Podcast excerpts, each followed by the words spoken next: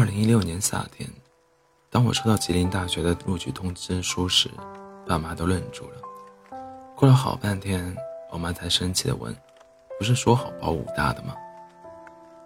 我改主意了，我淡淡的回答：“在家门口上大学，多没意思。”爸妈对视一眼，我爸又问：“不能改了？”旁边的方小天插话道：“通知书都寄来了，当然不能了。”他的口吻一如往常的那般不屑。去东北啊，会冻死人的。方小雨，你确定脑子没坏吧？我瞪了他一眼，克制住把通知书砸到他脸上的冲冲动。反正我很快就不用再面对这张脸了。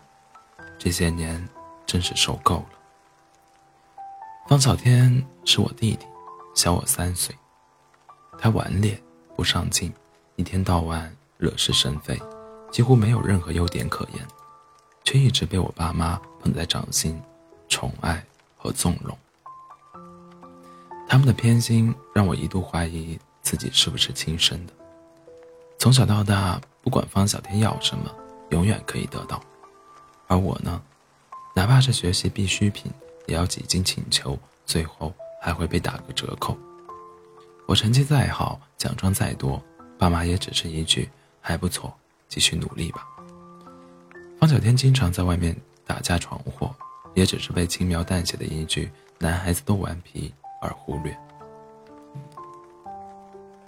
嫉妒他吗？当然。在同一屋檐下，爸妈如此厚此薄彼，让女孩子本就敏感的心几乎天天炉火中烧。仅仅嫉妒也就算了，最可怕的是。我能清晰感到怨恨的情绪，在我内心丝丝缕缕地生长着，长成一片海草，压得我喘不过气来。怎么可能不怨？说到底，我不过比方小天大三岁，姐弟之间成长过程里的摩擦和矛盾时有发生，但错永远在我。方小天不管做什么都是对的，哪怕他的错那么显而易见。随意拿我东西，损坏我作业，恶作剧的在我书包里放毛毛虫，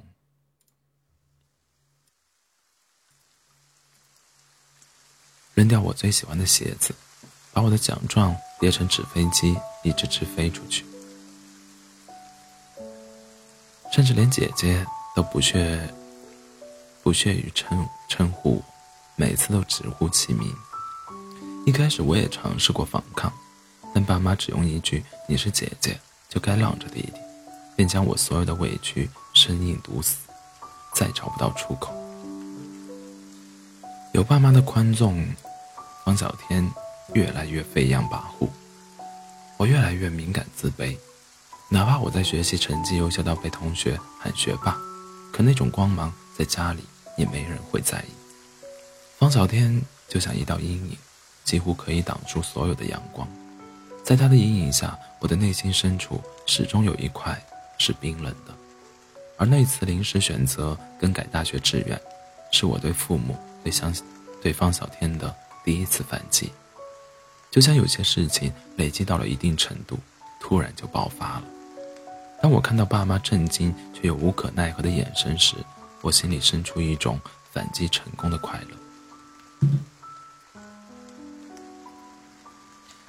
二零一六年，我十八岁，方小天十五岁，瘦高，满脸青春痘，中考一塌糊涂，只能走三加二的路子。那又怎样？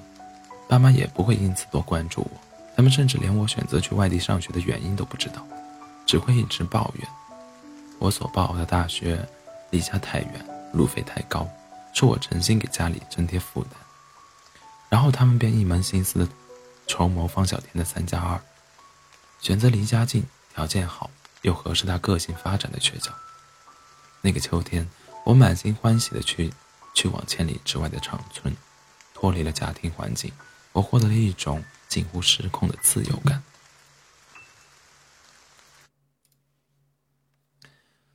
在最初的日子里，我每天醒来都会不由自主的用力呼吸，那种用力让我知道曾经年少年少的自己究竟承受了多少委屈。我想是时候为这种委屈讨回公道了。我开始疏远爸妈以及方小天。虽然我们有一个叫“相亲相爱一家人”的家庭群，但我从来不在群里说话。热闹的始终是方小天。他最终去了一所中专院校，朋友圈里也能看得出他依然过着逍遥的日子，平时住校，周末回家，偶尔在群里撒娇耍赖要红包，而爸妈对他向来是有求必应。方小天偶尔会想起来艾特我一下，问：“方小雨，你一直都不说话，也不抢红包。”是不是在东北被冻傻了？其实，差点被他猜中了。中秋过后，长春已经很冷了，是我多年来从未触碰过的那种冷。可我不在乎，经历过内心寒冷的人，任何表面的人都不足为惧。但这些我都不会告诉方小天，在我心里，我和他不过是有着所谓姐弟名分的陌生人。跟爸跟爸妈的交流。也很稀疏，有时我妈想起来会询问几句衣食住行。再就是安全问题，那么简单而形式化的叮嘱，我也形式化的应着。不管怎样，他们生我养我，供我念了大学，即使这里没有我想要的亲情，也有一份恩情在。我记着这种恩情，也不想。再去索取，于是很自觉的节制开销。周末时，我会去学校附近的快餐店做兼职，赚点费用，满足自己的生活费之外的需求。第一年寒假，我赚到了回家的路费，并给自己买了一件稍微奢侈的礼物——一台 iPad。带回家后，却被方小天一眼看中。晚饭后，他随口说：“方小雨。”你的 iPad 送我玩玩呗。我看了他一眼，没做任何回应。是的，我已经可以完全忽略他了，根本无需在乎爸妈是否给他撑腰。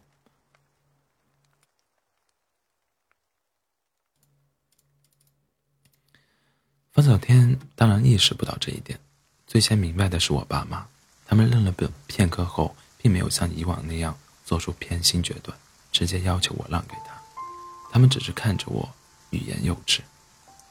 我从来没见过爸妈看我的这种眼神，有一种不安，一种为难，一种妥协。是的，妥协。他们心知肚明，这个物品不是来自他们的馈赠，他们给的钱只够我吃饱饭而已。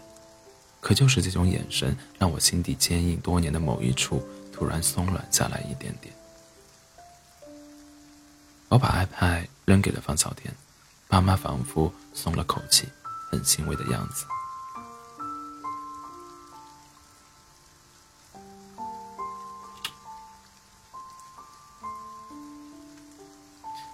天说：“这还差不多，谢了啊。”我依旧没理他，低头吃饭。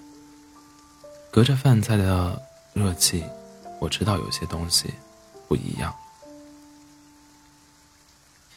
寒假的后半部部分时间，我就像家里的一位客人，爸妈突然之间失去了对我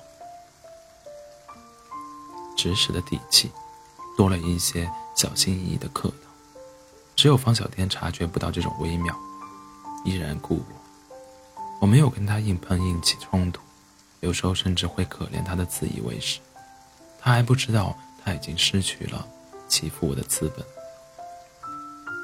到了大一暑假，我没再回家，整个假期都用来打工赚钱。有一次，我妈在微信上问我要不要钱，被我一口回绝。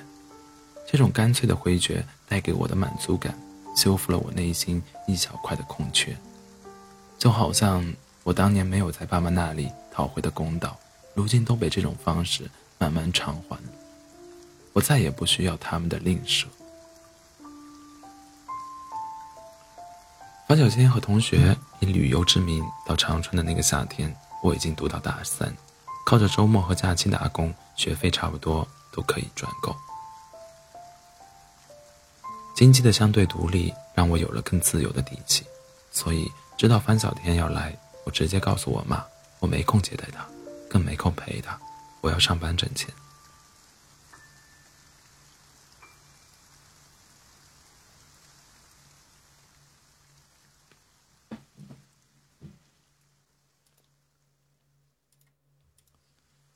我妈没吭声，过了一会儿，她说：“那你自己看吧。”我真的没管范小天，对如今的我来说，他也是可有可无的存在。但我也没有想到方小天会跑来我上班的西餐店。当然，他不是看我，而是想讹我一顿晚饭。我把菜单丢过去，随便点，说完便转身离开。不知道方小天和同学点了什么，忙碌中扫过两眼，倒是满满一桌。方小天当然不会跟我客气，我们上辈子一定结过。截过图。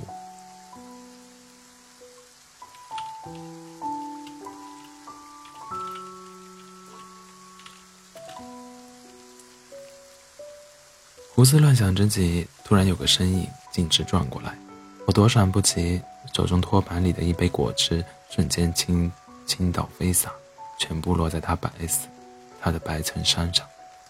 那个中年男子已经醉了，态度蛮横，一把扯住我。让我陪他的衬衫，我好脾脾气的跟他解释着，他不依不挠的也不撒手，手劲蛮大。突然一用力，我胳膊一疼，喊了一声。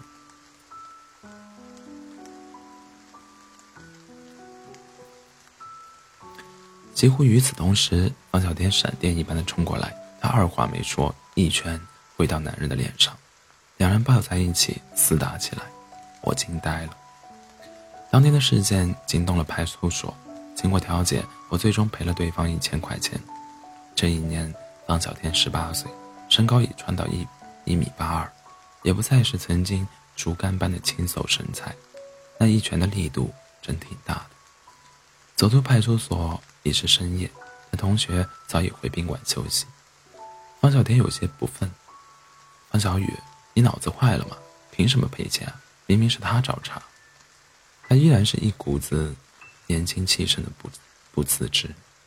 我定定的看着他，半天才说：“方小天，你怎么那么冲动？”他纳闷的看我一眼，嚷道：“有没有搞错？你是我姐啊，别人欺负你，我能不管吗？咱们这是离家在外，我不管你，谁管你？真是气死我了，还赔他钱。”方小天撸着袖子絮絮叨叨，用十八年来我再熟悉不过的口吻，完全没有留意身旁的我，已在顷刻之间泪流满面。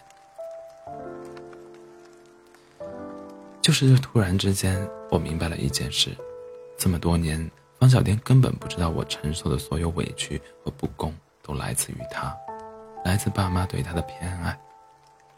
原来，他是不知道的。他生性简单也好，顽劣也罢，一直任性索取或明目张胆的欺负我。一部分是作为姐弟，他觉得这一切理所当然；再就是恃宠而骄，因为爸妈从来不修正他，他不知道那是错的。直到我心里荆棘丛生，那些乱蓬蓬的荆棘让我完全忽略了我和方小天之间还有血缘的天性。他蛰伏在彼此的骨子里头，被表面的尘埃层层掩盖，直到这个晚上，因为这样一场意外，被瞬间唤醒。如同方小天出手的那一刻，全部来自本能。我是他姐，他不能看着我被欺负。我内心所有的坚硬被这种醒悟瞬间击碎，哭到不能自己。方小天终于察觉到我的异样，大吓了一跳。方小雨，你怎么了？他伸手扯住我的胳膊，那渣渣是不是伤到你了？还是你心疼那一千块钱啊？我摇头，眼泪更多的落下来，怎么都止不住。方小天从来没见过我这样，被吓到了。他揽住我的肩，颤颤的说：“姐，你别哭了，求求你别哭了。”而我不管不顾，就那么靠在他的肩膀，狠狠哭了一场。那是积攒太多年的眼泪。我以为自己已经强大到不再在乎，但只是一次轻微的碰撞，只是那一声“姐”，便让我溃不成军。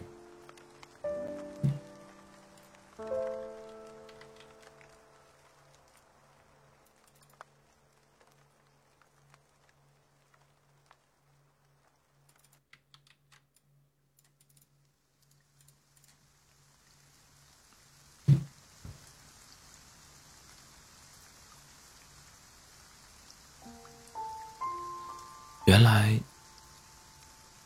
我从来没有真正被治愈。我只是用更坚硬的东西掩盖了内心的伤。方小千的眼神一直是惊慌的，直到我哭完，把眼泪擦净，他才小心翼翼地问：“方小雨，你到底怎么了？”我抬头看着他，这一刻决定告诉他为什么。迷失在这份亲情里的。并不只是我自己，方小天，他同样是无辜的。于是我跟他说了，从我能记起的那些细枝末节，一点一滴。后来，我们站累了，便坐在派派出所对面的马路牙子上。凌晨两三点，路上早已没了行人，路灯昏黄。北方城市夏季的深夜，有一股肆意的。清爽。我说了很久，很多，记忆里的往事，事无巨细的跑出来，关都关不住。方小天一直在听，偶尔惊讶的啊一声。其实我实在记不起什么了。静默许久，方小天才怔怔的说：“这都哪跟哪啊？爸妈从来都没跟我说过这些，你也没说过。”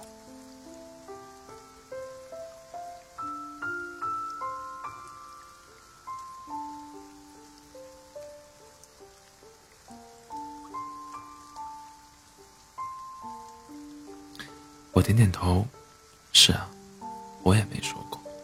那时候我一直倔强的认定，沉默就是最好的抗争。方小田又说：“妈妈常说你倔，性子硬，从小也不跟他们亲近，他们经常都不知道你想什么。后来你又老不说话，妈有次说你挺毒的，不亲人。我也觉得你挺烦人，不就是成绩好嘛，整天板着脸，谁都看不起似的。你越这样。”我越想找茬。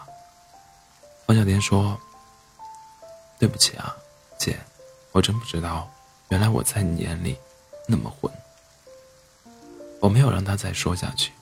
其实我们都是无辜的，都不明白父母的爱也是势利的，想要的只是知冷知热、贴心贴肺的孩子，即使他不那么争气。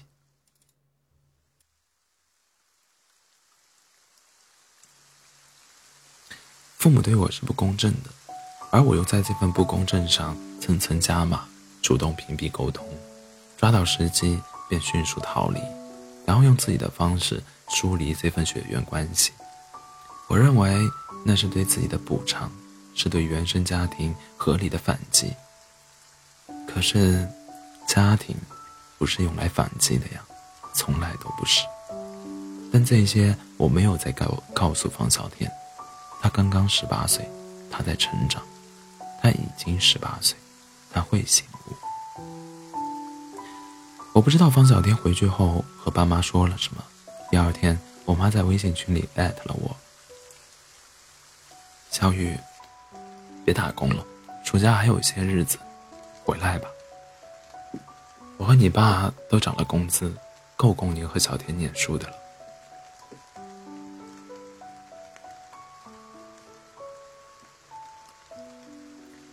方小天也说：“姐，回来吧，武汉也有奶雪了，刚开的，我请你喝。”